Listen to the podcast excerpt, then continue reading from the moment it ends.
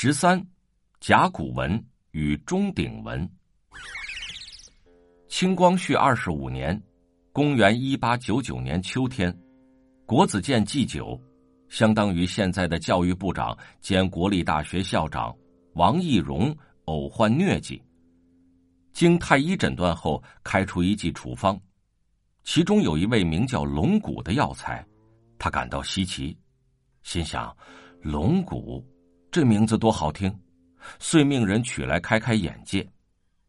他琢磨一阵子后，发现这是一些龟甲的残片，有的上面还刻着一些大小相似、形状各异、酷似文字的线条组合图像。王懿荣是一位素负盛名的金石学家，对考古学有着浓厚的兴趣。从这天起，一个巨大的问号便挂在他的心头，他怀疑龙骨。是古代动物的骨骼碎片，中医用它医治经悸、久泻、盗汗、自汗等症，可这东西上面又哪来的文字图像呢？为了解开这个谜团，他派人到京城各个知名的药店打听，得知这些东西是由一些河南农民运到这里来的。为此，他亲自赶往河南安阳，以重金。从多位古董商人手中购得了比较完整的甲骨，共计一千多片。王懿荣终于断定，这些有字的龙骨是十分珍贵的古代文物。他还没来得及研究，八国联军就侵入了北京。受命担任京师团练大臣的王懿荣不愿意向帝国主义者屈节低眉，在自家花园里投池自尽。他收藏的龙骨全部落到了小说家刘鹗手里。尽管如此，学术界仍公认王懿荣为我国研究甲骨文的第一位学者。甲骨文到底是一种什么样的文字呢？按照我国著名的甲骨文专家胡厚轩的说法，所谓甲骨文，乃商朝后半期殷代帝王。利用龟甲兽骨进行占卦时刻写的卜辞和少量记事文字。具体的说，它是三千两百多年前到三千年前的商代后期刻在龟甲或者牛骨上面的文字。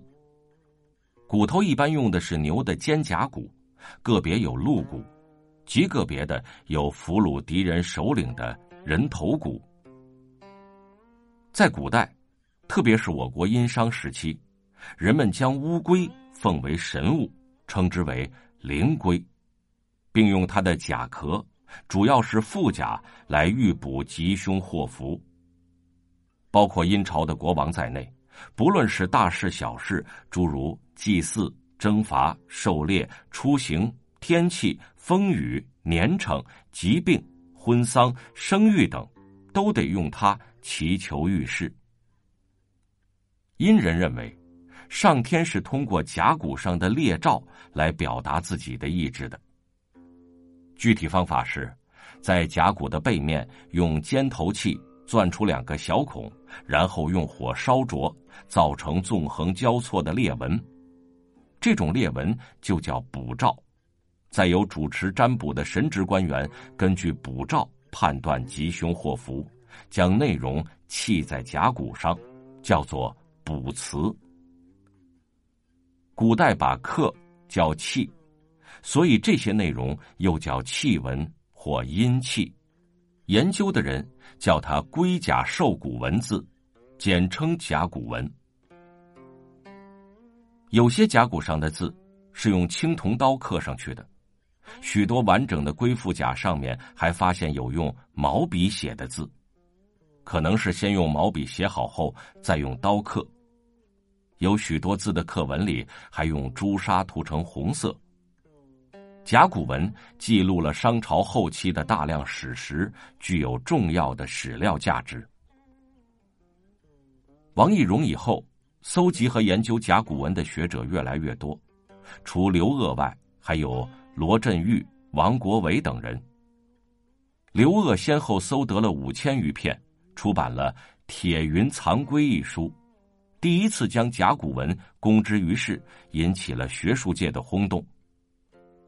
罗振玉获得的甲骨更多，总数超过三万，先后出版了《殷墟书契前后编》等书。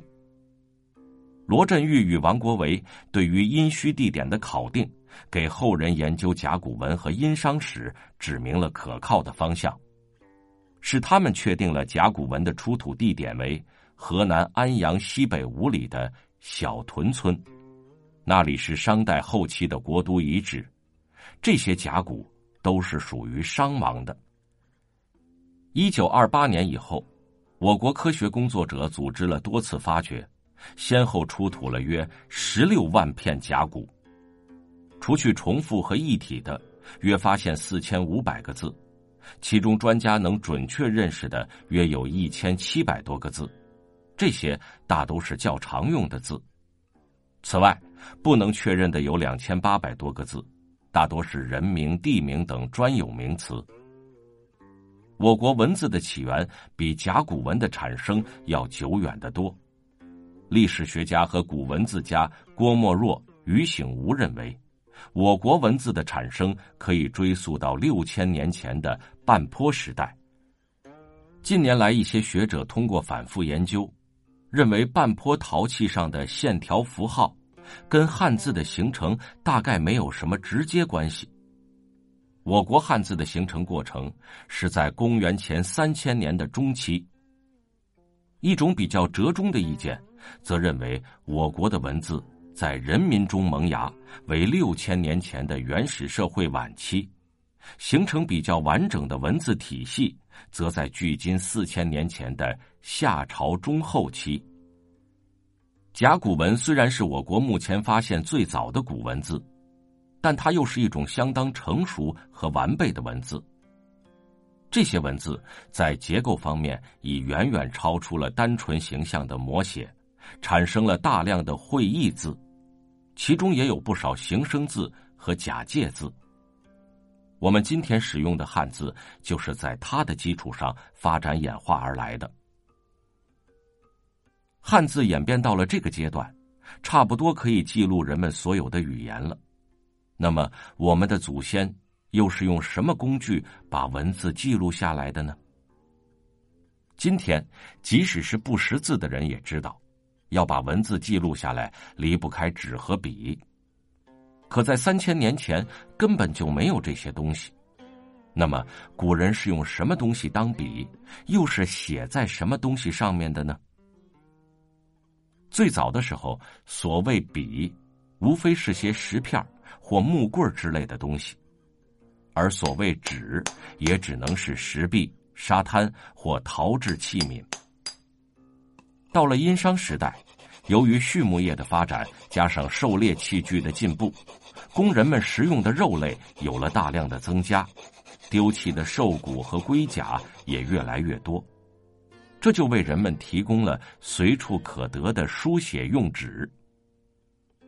由于兽骨和龟甲质地坚硬，只能用铜刀在上面刻画，这样书写虽然吃力，但写成后容易保存，便于携带，比先前写在石壁或沙滩上要方便适用多了。稍后一些时期，古人又将文字记录在青铜器上。战国以前不是刻写，而是铸上去的。青铜器有一个其他书写用纸所不能相比的优点，就是千秋万载不易磨灭。大约距今四千年前，我国便有了铜器，用纯铜做成，是红铜器。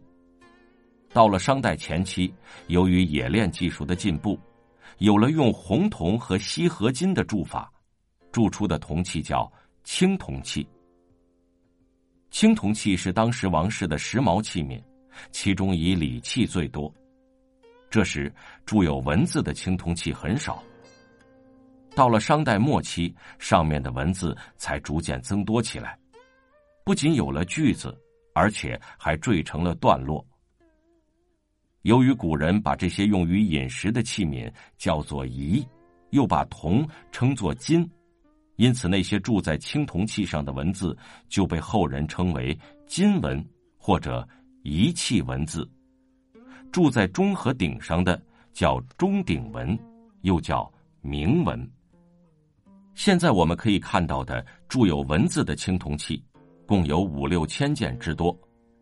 经统计，不重复的汉字约三千多个，学者能正确识读的，仅占其中的三分之二。青铜器上的文字，商末和周代，一般是先用毛笔写好，再刻在模子上铸出来。战国时也有些是直接刻在器上的。